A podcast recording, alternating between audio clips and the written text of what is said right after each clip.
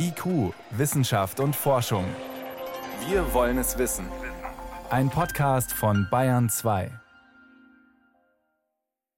Man muss sagen, nach den wirklich sehr, sehr schwierigen und unsicheren Verhandlungen der letzten Wochen ist es ein überraschend gutes Ergebnis. Florian Tietz von der Naturschutzorganisation WWF sieht positiv, was auf den letzten Metern geklappt hat. In Montreal sind die Verhandlungen für ein weltweites Artenschutzabkommen nach der Verlängerung zu Ende gegangen.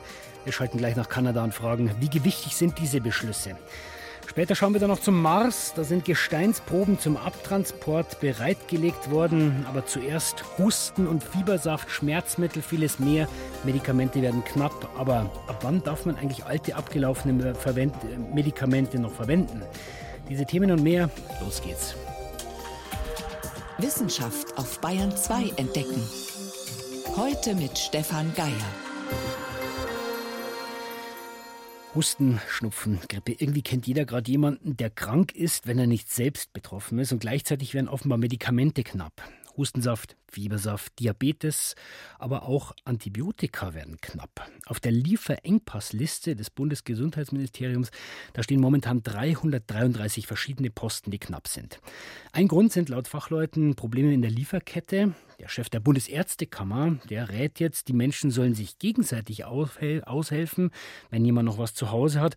Aber worauf muss man achten? Kann man auch abgelaufene Medikamente noch nutzen? Und wie gefährlich sind sogenannte Medikamentenflohmärkte? Das konnte ich kurz vor der Sendung Frau Professor Ulrike Holzgrabe fragen. Sie ist Apothekerin, Pharmazeutin an der Universität in Würzburg. Und zuerst mal wollte ich wissen, wie dramatisch ist denn der Medikamentenmangel?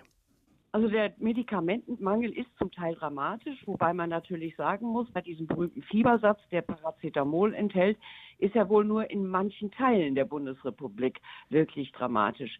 Es gibt den Wirkstoff zu kaufen, denn es gibt ja eine ganze Menge Apotheken, die Fiebersäfte auch herstellen. Und wenn ich jetzt so ein Medikament wie zum Beispiel Fiebersaft eben noch im Schrank habe, das kriege ich ja ohne Rezept, mhm. wie lange sollte ich denn sowas überhaupt verwenden? Das kann ich so gar nicht beantworten, weil ich weiß ja nicht, wie er gelagert worden ist.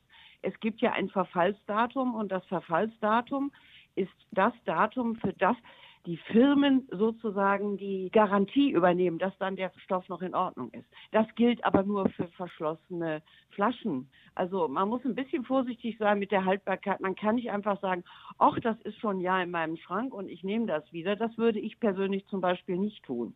Wenn es noch nicht geöffnet ist, äh, Frau Holzgrabe, dieses Verfallsdatum, ist das ein Ablaufdatum oder geht es da eher um die Mindesthaltbarkeit, so wie wir es beim Essen gewohnt sind?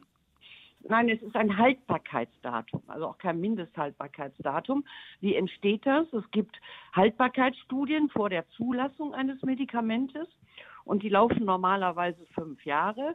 Danach hören die Studien auf und die Firmen übernehmen keine Garantie, ob nach fünf Jahren die Substanz dann noch in Ordnung ist. Es gibt allerdings auch Wirkstoffe, die schon viel früher verfallen. Zum Beispiel? Sage, ja, zum Beispiel Penicilline oder dergleichen mehr. Der Apotheker weiß das. Der Apotheker kann das gut beurteilen, ob man etwas vielleicht ein bisschen über den Verfall noch einnehmen kann. Aber wenn Sie kein Verständnis für die Chemie eines Wirkstoffes haben, dann sollten Sie die Finger davon lassen. Und auch Ärzte haben zu diesem Thema wenig Ahnung. Aber das heißt, ich muss eigentlich bei jedem Medikament, das ich im Schrank habe, äh, ob es nun schon geöffnet ist oder ob es noch ähm, ungeöffnet ist, ich muss eigentlich immer in die Apotheke gehen und nachfragen. Zumindest mal nachfragen. Und wahrscheinlich wird der Apotheker Ihnen auch sagen, Sie sollen es wegwerfen. Denn wir wissen ja nicht, wie es gelagert ist. Es gibt klare Lagerbedingungen, das muss unter 20 Grad sein, da sollte nicht Feuchtigkeit da gewesen sein und viele Dinge mehr. Also man kann nicht einfach sagen, oh, ich habe es in meiner Speisekammer, aber da ist es im Sommer mal 35 Grad.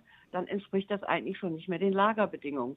Und deswegen ist das mit verfallenen Medikamenten schon nicht so ganz einfach. Also ich würde jetzt nicht unkritisch irgendwas weiternehmen, muss ich ganz ehrlich sagen. Werden die Medikamente, Frau Holzgrabe, in der Regel danach in Anführungsstrichen nur wirkungslos oder kann es auch sein, dass es dann gefährlich wird, die einzunehmen? Das hängt natürlich vom Wirkstoff ab, der da drin ist. Nicht?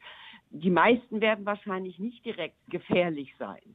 Aber wenn Sie zum Beispiel ein Antibiotikum einnehmen, wie ein Penicillin, und das ist nicht mehr das Antibiotikum, dann ist das vielleicht nicht toxisch geworden an dieser Stelle, aber Sie haben auch keine Wirkung. Und wenn Sie eine lebensbedrohliche Infektion haben, dann ist das schon relevant, dass Sie keine Wirkung mehr haben. Trotzdem, wenn man im Internet nachschaut, und ich denke mal, das machen viele Leute vielleicht in dem ersten Schritt, da, da sind Faustregeln formuliert. Also Tabletten zwei bis drei Jahre, Salben, Cremes nur ein paar Monate, Säfte nur ein paar Tage. Das heißt, äh, verstehe ich Sie richtig, Sie sehen diese Faustregeln dann sehr kritisch? Nein, solche Faustregeln, wie Sie sie gerade benannt haben, sind total okay. Nicht, dass ich Säfte, die ich mal geöffnet habe, nur ein paar Tage auflasse. Aber wenn ich dann längere geöffnete Flaschen habe, die nicht mehr nehme, das ist schon okay. Aber das Haltbarkeitsdatum ist erstmal ein Datum, für dessen Laufzeit die Qualität gesichert ist. Und ich kann jetzt keine so global sagen, das gilt jetzt für alle Medikamente, weil Wirkstoffe sind sehr unterschiedlich stabil. Also auch die Medikamente. Trotzdem sagt der Chef der Bundesärztekammer, gut, wenn es eine Medikamentenknappheit gibt, die Menschen sollen sich gegenseitig aushelfen. Das, das finde ich ja ganz schlimm, ehrlich gesagt. Also haben Sie mal geguckt, was in Altenheimen los ist, wenn sich die alten Damen und Herren gegenseitig Medikamente leihen und empfehlen? Also das finde ich jenseits von Gut und Böse, ehrlich gesagt.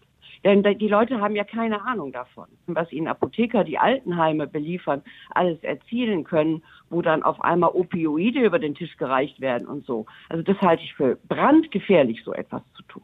Was wäre denn Ihr Vorschlag, Frau Holzgrabe, oder Ihre Forderung, um den Mangel so schnell wie möglich zu beenden, in den Griff zu kriegen? Ja, diesen Mangel so schnell wie möglich zu beheben, das hätten wir vor zehn Jahren machen müssen. Da hätten wir darauf achten sollen, wo wir denn eigentlich unsere Arzneimittel produzieren. Das heißt, in Deutschland eine Produktion aufbauen? Was heißt in Deutschland eine Produktion aufbauen? Wir hätten vor zehn Jahren oder in den letzten 20 Jahren nicht die Produktion abbauen sollen. Wir waren mal die Apotheke der Welt und äh, es sollte immer alles viel billiger werden und deswegen ist die Produktion ganz häufig nach China und Indien verlagert worden. Und jetzt stehen wir vor dem Desaster, dass wir die Sachen nicht mehr selber produzieren können. Aber selbst wenn es keine schnelle Lösung gibt, ist die Lösung Ihrer Meinung nach trotzdem, diese Produktion wieder zurückzuholen mittelfristig? Sie sagen schon das richtige Wort, mittelfristig ja. Aber einfach sagen, ich hole die Produktion zurück, ist nicht so einfach, denn ich habe immer wieder Vorprodukte, die ich dann auch wieder aus China und Indien beziehe. Und äh, damit bin ich nicht unabhängig von diesen beiden Ländern, die ja eine große Arzneimittelproduktion beide haben und von denen wir sehr, sehr viele Arzneimittel beziehen. Was heißt das jetzt für uns, wenn jemand krank ist, wenn die Kinder krank sind und ich habe noch Medikamente oder die Möglichkeit, dass mir jemand welche gibt, erst in die Apotheke und nachfragen? Wenn Sie unsicher sind, in der Apotheke nachfragen. Der Apotheker sollte wissen, ob die Substanzen noch zu benutzen sind oder nicht. Aber ich kann nur sagen, Säfte, die schon länger als eine Woche auf sind oder 14 Tagen, wäre ich sowieso vorsichtig, die würde ich nicht weiter benutzen. Was tun, wenn Medikamente knapp sind, so wie jetzt? Wie lange kann man alte Medikamente verwenden? Wir haben gelernt, im Zweifel eher vorsichtig sein und nachfragen. Das waren Informationen von Frau Professor Holzgrabe, Pharmazeutin an der Universität Würzburg. Ich danke Ihnen für diese Einschätzungen. Bitte schön, gerne.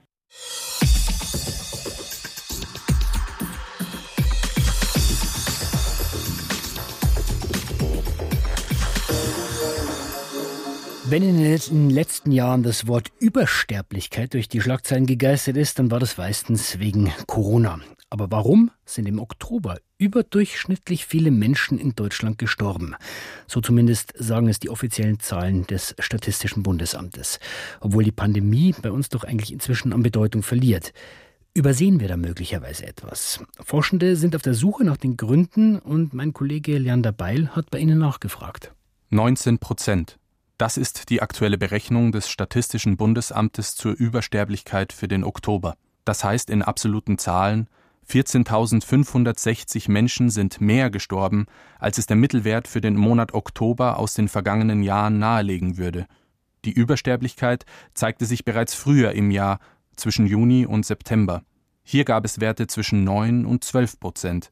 Da stellt sich die Frage, ist das wirklich so außergewöhnlich? Und wenn ja, wie lässt es sich erklären? Göran Kauermann ist Statistikprofessor an der LMU München. Er hat sich die Oktoberzahlen mal genauer angeschaut und bleibt gelassen. Also wir hatten im Oktober tatsächlich über einen Zeitraum von drei bis vier Wochen eine gewisse Übersterblichkeit von 20 Prozent. Man muss aber auch beachten, dass wir über das Jahr hinweg an vielen Zeitpunkten auch eine Untersterblichkeit hatten. Also insofern gleicht es sich über das Jahr wahrscheinlich aus. Der Statistiker ist sich sicher, ein Grund zur Panik sind die Werte nicht. Doch was sind die Gründe für das zwischenzeitliche Hoch? Außer teils erhöhter Covid-Sterblichkeit kann das Statistische Bundesamt noch keine genaueren Ursachen ermitteln. Für die Werte aus den Sommermonaten hingegen gibt es neben dem Coronavirus eine weitere Erklärung, die gesundheitlichen Folgen der Hitzewelle. Für endgültige Klarheit wird sowieso erst Mitte 2023 gesorgt sein. Dann ermöglicht die Todesursachenstatistik eine abschließende Einordnung. Jonas Schölley arbeitet am Max-Planck-Institut für demografische Forschung in Rostock und untersucht statistisch die Bevölkerungsgesundheit. Auch er sieht noch keine belastbaren Gründe. Wir haben jetzt nicht mehr die Situation, wo die Covid-19-Sterblichkeit wirklich alles erklärt, was wir an Übersterblichkeit sehen. Das war der Fall im 2020. Also da war es wirklich eins zu eins. Ne? Sie konnten Covid-Sterbefälle nehmen und Übersterblichkeit und es hat denselben Weg genommen. Ja, 2021 war es schon ein bisschen anders, wobei da auf jeden Fall das meiste immer noch von Covid-Sterblichkeit erklärt worden ist. Was wir jetzt für eine Situation haben, also da müsste man nochmal ganz genau gucken, aber nach meiner ersten Analyse ist es ungefähr die Hälfte von Excess Deaths, die sich vielleicht noch mit den registrierten Covid-Sterbefällen erklären lässt. Aber da ist natürlich offen, woran das liegt. Es gibt in diesem Jahr mehr Grippetote, aber auch andere Faktoren könnten reinspielen. Die Frage, die wir uns als Demografen stellen, ist natürlich, ob dieser Trend der steigenden Lebenserwartung, also sinkenden Mortalität, den wir so schön beobachten konnten über die letzten 50 Jahre oder länger, ob dieser Trend nur unterbrochen wurde oder ob er geändert worden ist. Das würde bedeuten, dass es nur ein akutes Problem war, was keine längerfristigen Folgen hat. Aber ein paar dieser längerfristigen Folgen sind natürlich absehbar und plausibel. Zum Beispiel, dass die Belastung, die die Leute in dem Gesundheitssystem ausgesetzt war, letztendlich dann auch zu Personalmangel und Personalüberbelastung führt, das sich dann runterschlägt auf die Behandlungsqualität. Zurück bleibt ein unklares Bild zu den Ursachen der Übersterblichkeit. Für den Statistiker Göran Kauermann von der Münchner LMU steht fest, also ich schätze die gemeldete Übersterblichkeit vom Statistischen Bundesamt nicht als bedenklich ein, auch deshalb, weil man, wie gesagt, wieder die Dynamik sich anschauen muss. Und die Sterbezahlen sind wieder heruntergegangen. Wir sind jetzt wieder auf einem normalen, erwartbaren Sterbeniveau. Zuletzt untersuchte Jonas Schölley die statistische Lebenserwartung seit Beginn der Pandemie in insgesamt 29 Ländern. Mit wenigen Ausnahmen sei sie weltweit gesunken, die Sterblichkeit folglich gestiegen. Zu den Ergebnissen der Studie sagt der Demograf, wenn Sie vor der Pandemie schon eine geringere Lebenserwartung hatten als vielleicht Ihre Nachbarn, dann haben Sie in der Pandemie noch mehr verloren. Und die Schere wurde weiter. Die Todesfallzahlen allein sind also kein Grund zur Panik. Sie zeigen aber, die Herausforderungen im Gesundheitssystem sind nicht mit der Corona-Pandemie verschwunden.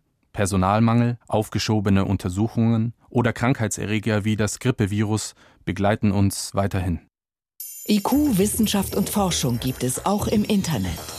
Als Podcast unter bayern2.de.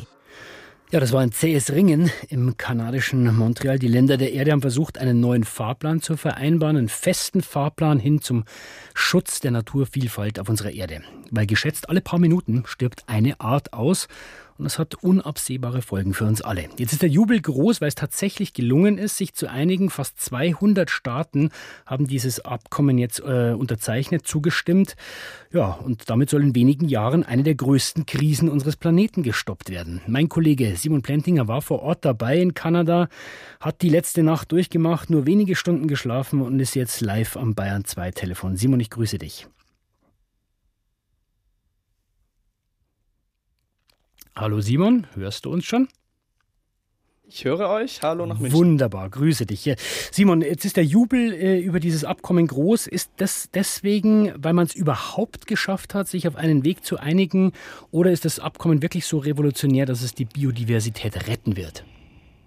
Ja, das äh, ist genau das Thema. Ich würde mal sagen, das ist hier sowas wie äh, der große Kompromiss von Montreal. Also wenn man die Verhandlungen da beobachtet hat in den letzten Tagen und, und zwei Wochen, äh, dann war das zwischenzeitlich so schwierig. Ja, das war so mhm. festgefahren. Es gab so viel Streit um die Finanzierung. Es war nicht klar, wird es tatsächlich so ein ambitioniertes Ziel für Schutzgebiete geben ähm, oder äh, scheitert dieses ganze Ding? Es gibt am Ende gar kein Abkommen vielleicht. Und dafür ist es schon ein sehr großer Erfolg, würde ich sagen, dass äh, sich die Staaten Staaten am Ende geeinigt haben und dass in vielen Aspekten da auch sehr ambitionierte Dinge drinstehen. Trotzdem ist an vielen Stellen natürlich abgeschwächt worden in der Formulierung. Ja, da wurde, das war die Verhandlungsmasse und äh, deswegen ist es vielleicht dann doch nicht der ganz große Wurf, aber vielleicht ein guter Kompromiss. Dann schauen wir doch mal genauer drauf. Was sind denn die wichtigsten Schritte, auf die man sich jetzt geeinigt hat? Also in diesem Papier stehen ja 23 Ziele Das prominenteste davon habe ich gerade schon angesprochen. 30 Prozent der Landes- und Meeresfläche sollen bis 2030 weltweit unter Schutz gestellt werden. Mhm. Sehr wichtig ist dabei auch, dass explizit genannt ist, dass die Rechte der Indigenen und ihre Gebiete da äh, gewahrt und respektiert werden sollen. Dann soll zerstörte Natur, zerstörte Ökosysteme sollen wiederhergestellt, renaturiert werden und zwar zu 30 Prozent. Das ist auch ein sehr wichtiges Ziel. Äh, die Staaten haben sich geeinigt, dass die reichen Industrieländer mehr Geld bis zum Ende des Jahrzehnts dreimal so viel Geld geben sollen für den äh, Naturschutz in ärmeren Ländern. Und es sollen zum Beispiel schädliche Subventionen abgebaut werden. Also 500 Milliarden Euro, die die Staaten für Dinge ausgeben, die sie fördern, aber die eigentlich der Biodiversität schaden. Das können zum Beispiel Agrarsubventionen sein in einer bestimmten Form. Äh, und die sollen reduziert werden. Und ja, auch beim äh, Stichwort äh, Umweltverschmutzung äh, ist einiges passiert. Pestizide, Dünger, der Eintrag soll halbiert werden in die Umwelt. Umwelt und auch der Plastikverschmutzung wurde der Kampf angesagt. Also da gibt es durchaus konkrete Zahlen, eben 30 Prozent Schutzgebiete, 30 Prozent renaturiert, 500 Milliarden Subventionen. Ähm, wie frei sind denn die Länder, sich jetzt an diese Vorgaben zu halten? Ja, das kommt ein bisschen jeweils auf das Ziel an. Äh, es ist sehr unterschiedlich. Teilweise Zum Beispiel bei den Subventionen. Sachen, äh, bei den Subventionen ist das eigentlich relativ klar formuliert. Ähm, auch bei den Pestiziden, wie ich es gerade genannt habe, da gab es zum Beispiel den Streit, wird der Begriff Pestizide explizit genannt oder wird nur von Chemikalien gesprochen. Es steht klar drin, es soll halbiert werden. Also an vielen Stellen sind die Formulierungen sehr klar. An anderen wurde zum Beispiel das Wort verpflichtend aus dem Text rausgestrichen. Zum Beispiel bei äh, dem, ob das die Unternehmen offenlegen sollen, wie sehr sie der Ökologie schaden, ähm, äh, den Ökosystemen und wie sie von ihnen abhängen. Also es ist sehr unterschiedlich, je nach, je nach Ziel. Dann schauen wir auch mal auf dieses 30 plus 30 Ziel, die Schutzgebiete im Meer und an Land. Da hat es immer wieder Kritik gegeben, dass da auch Gebiete genommen werden, die eh schon geschützt sind. Müssen das jetzt neue Gebiete sein? Also es müssen auf jeden Fall mehr sein. Wenn man die äh, globale Zahl zusammennimmt, dann äh, muss sich sozusagen die Fläche an Land in etwa verdoppeln, die geschützt ist, und im Meer muss sie sich vervierfachen. Also es müssen definitiv neue Gebiete dazugekommen. Die generelle Maßgabe ist sehr klar formuliert: 30 Prozent äh, an den Küsten, an den Meeren, äh, äh, an Land, auch äh, die Binnengewässer. Ähm, allerdings ist die, wie genau sozusagen der Schutzstatus dann ausschauen soll, ähm, äh, das ist jetzt wiederum nicht ganz so genau. Da ist die EU zum Beispiel klarer, die sich das Ziel für sich selber ja auch schon gesteckt hat. Da sollen zum Beispiel 10 Prozent streng geschützt werden.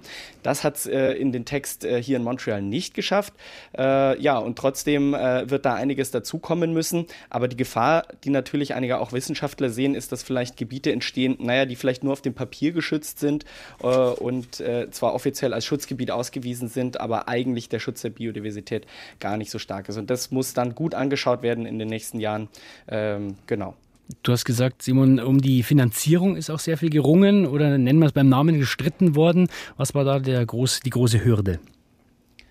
Ja, die große Hürde ist, dass vor allem die ärmeren Länder im globalen Süden, in Afrika, in Südamerika, das sind die Länder oft, die ja den größten Artenreichtum zum Teil eigentlich noch beherbergen in ihren Gebieten. Und gleichzeitig äh, haben die nicht die finanziellen Mittel, äh, diese Gebiete dann so zu schützen. Das kostet auch Geld. Und ähm, es wird immer wieder betont, dass sie deswegen auch nicht auf ihre eigene Entwicklung als Land verzichten können. Und deswegen haben sie gefordert, die reichen Industrieländer müssen mehr geben, denn das, was dort bei ihnen an Umweltzerstörung äh, passiert. Das hat zum Teil ja auch mit dem Konsum in den äh, reicheren Ländern zu tun. Und da gab es ganz harte Forderungen, zum Beispiel von Brasilien, aber jetzt auch zuletzt vom Kongo, die gesagt haben, die Länder müssen da mehr Geld geben.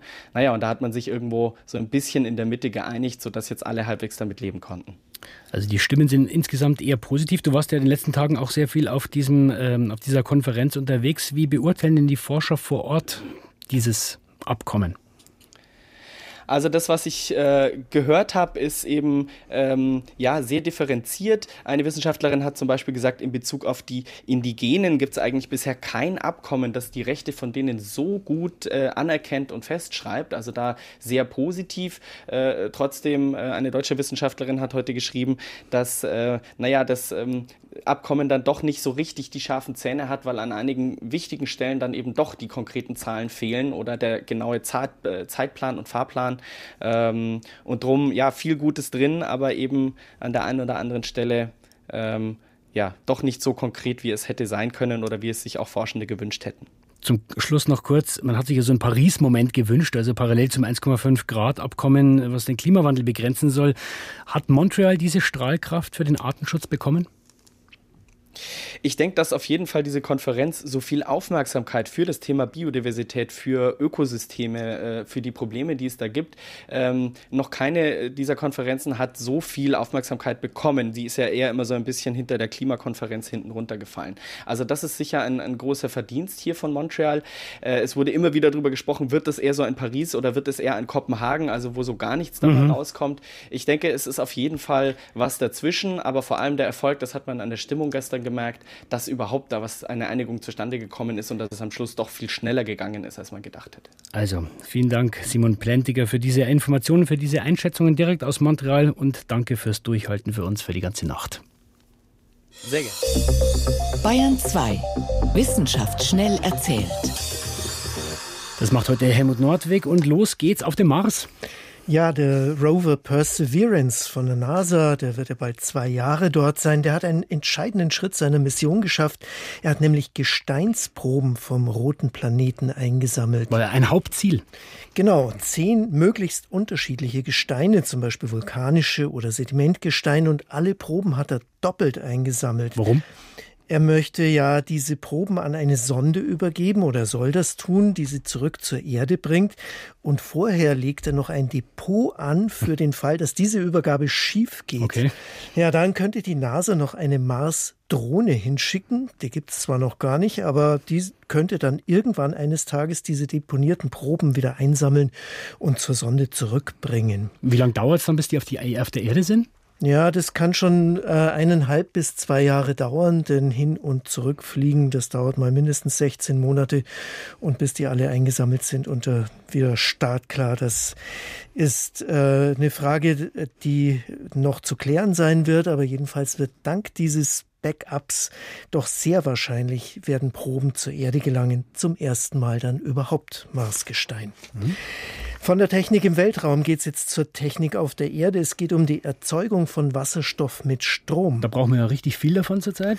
Richtig, für die Energiewende. Das macht man mit der sogenannten Elektrolyse. Vereinfacht gesagt geht es so, man hängt Elektroden ins Wasser und schickt Strom durch. Ist ja auch einer der Versuche, die man ganz am Anfang in der Schule lernt.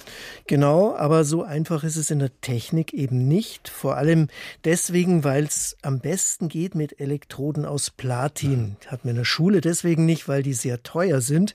Bei billigeren Exemplaren, da sammelt sich der Wasserstoff als Gasblasen um die Elektrode rum an und es verhindert dann, dass der Strom gut fließt. Und Jetzt haben Wissenschaftler was äh, Interessantes gemacht. Die haben die ganze Elektrolysezelle auf eine vibrierende Platte gestellt mhm. und einige Millionen Mal in der Sekunde alles leicht durchgeschüttelt. Ja, und so können sich die Gaspläschchen gar nicht erst an die Elektrode dranheften. Auch wenn sie aus dem billigeren Material sind. Das ist der Witz, genau. Und so eine Elektrolysezelle, die ist kostengünstiger und soll mehr als zehnmal effizienter sein als die, die es bis jetzt gibt. Ist vielleicht noch nicht der Durchbruch zu einer effektiven Elektrolyse Analyse, aber schon ein interessanter Baustein. Mhm. Zum Schluss geht es jetzt noch in die Nähe von Stonehenge. Das ist ja der Ort in Südengland, wo die bronzezeitlichen Hinkelsteine, sage ich in Anführungszeichen, stehen. Da ist eine Art Werkzeugkasten aus einer Goldschmuckmanufaktur aufgetaucht. Okay, was war da drin? Da waren Becher drin, Streitäxte und ein Steinwerkzeug, alles in einem Grab um 1800 vor Christus ungefähr, in dem auch zwei Erwachsene bestattet waren. Ja, und auf diesem Steinwerkzeug, da waren unter anderem Spuren von Gold sichtbar mhm. unter dem Mikroskop. Und die winzigen Schäden, die diese Werkzeuge dann auch hatten, zeigen, die Steine sind für verschiedene Arbeitsschritte bei der Goldbearbeitung verwendet worden. Flachklopfen und Polieren zum Beispiel von Stücken aus Bernstein oder Holz, die mit Blattgold überzogen worden sind. Und solche Schmuckstücke, die kennt man auch aus dieser Zeit. Also so eine äh, ja, richtige Goldschmiedewerkstatt dürfte das gewesen sein in der Nähe von Stonehenge. Vielen Dank, Helmut Nordweg, für die Kurzmeldungen. Und damit war es das vom IQ-Team für heute. Stefan Geier war Mikrofon.